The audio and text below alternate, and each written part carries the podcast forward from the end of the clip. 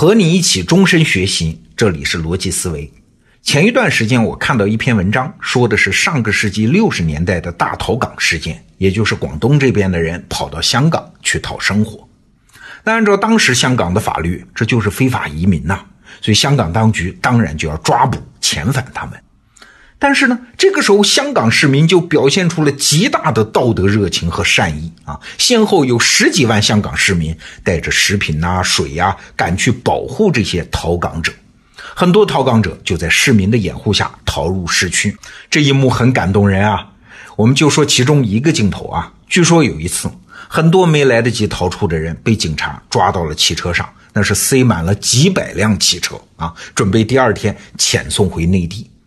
几百辆汽车排成长龙，缓缓地向内地开去。啊，正在这个时候，一个令人目瞪口呆的场景出现了：几百名香港市民突然跳到马路当中，躺在地上啊，挡住了汽车。有人大吼一声，说：“你们快跳车啊！”哎，这一次有上千名的逃港者在周边香港市民的掩护下逃离了现场。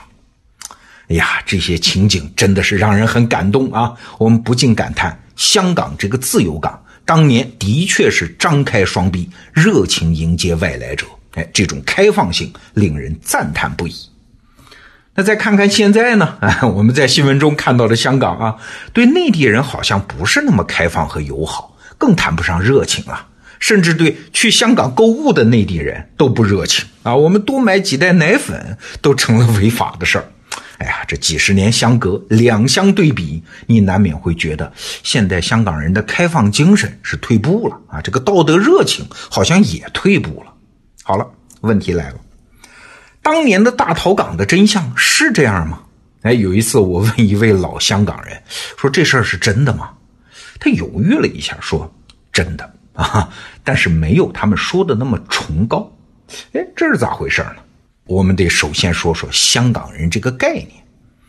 那个时候啊，香港就是个移民城市，绝大部分香港人都是刚刚从内地移民过去的啊，所以这些人并不觉得自己就是香港人啊，他们认为自己是广东人、福建人、上海人、浙江人等等等等啊。其实我们想想身边就可以理解这一点。现在像北京、上海、深圳这样的大城市中，很多外地人在这儿住了很多年了。而且打算安家立业，一直住下去了。但是如果你问他们是哪儿人，他们多半会回答自己的家乡，什么河南，什么湖北啊，绝不会说自己是北京人、上海人。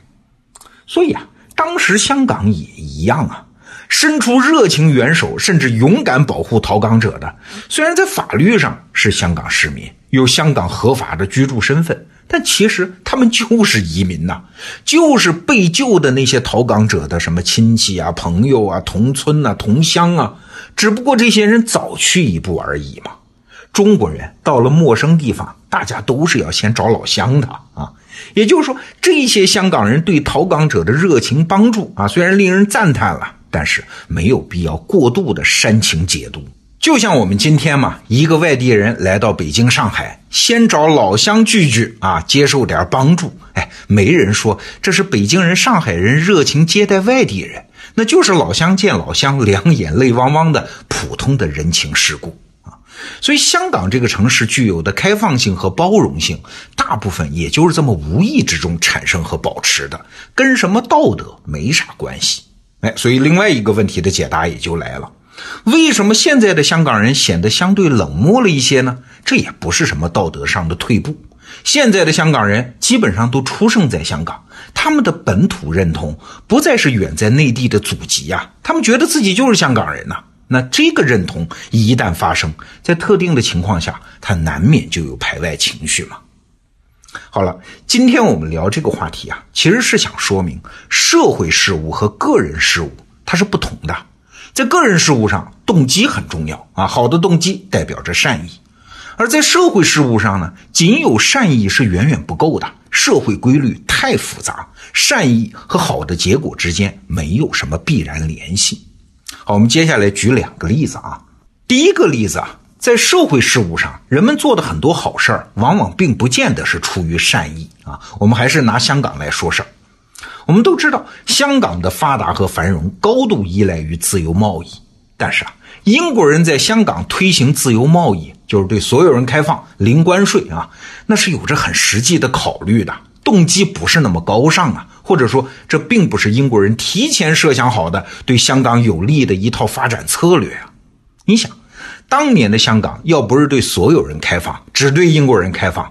那是啥时代？列强纷争的十九世纪啊！说不定什么时候某个强国就会因为不能进入香港做生意赚钱而发动战争，武力夺取香港。英国人不划算嘛？为这么个地方打一仗啊？那零关税是怎么来的呢？哎，因为当时东南亚海域啊有大批的海盗。你想，香港是个岛，哎，它登陆地点很多，不可能一一设防，所以政府如果试图收取关税，结果是只能给海盗提供了无穷无尽的生意啊。那既然如此，何必自找没趣呢？不收税也就没必要走私了嘛，大家都合法的做进出口贸易好了。所以啊，作为殖民者，英国人对香港的态度基本上可以称之为叫冷淡啊，或许还有一点轻视。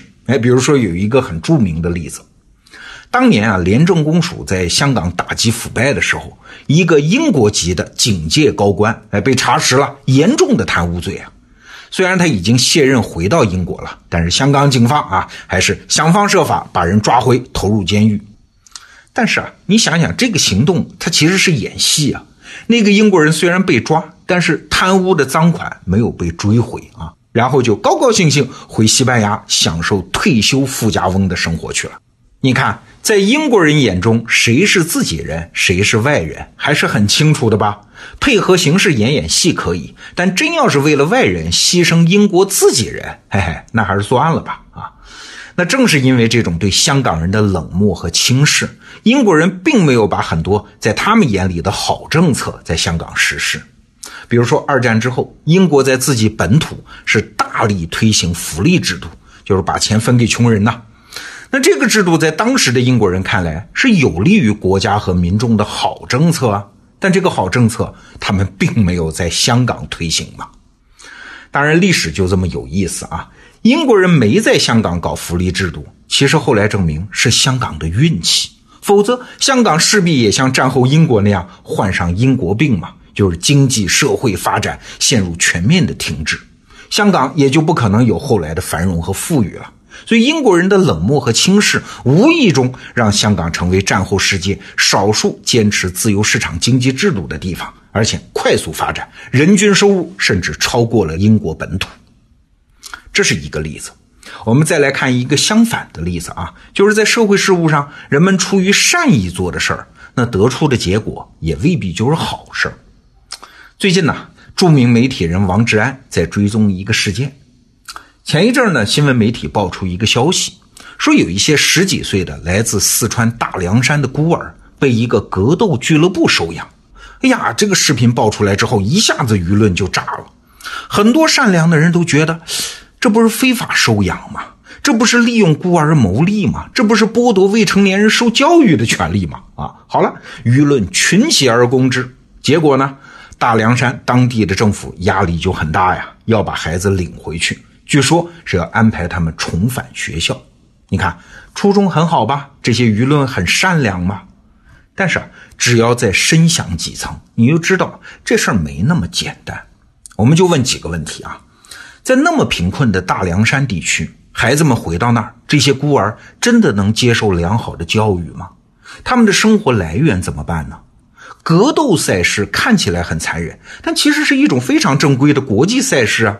孩子们在这个行业里成长，真的就比进什么国家办的少年体校更残忍吗？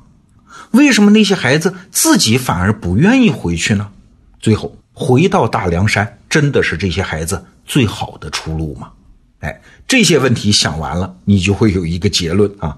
一个善意的初衷，在社会事务中，一旦如你所愿。变成事实，嘿嘿，结果未必那么良好啊！你看，今天我们节目想说的结论：社会事务和个人事务最大的区别就是因果关系极其复杂，所以用动机分析，用善良与否来判断社会事务的结果，那往往是事与愿违的。好，这个话题就聊到这儿，明天见。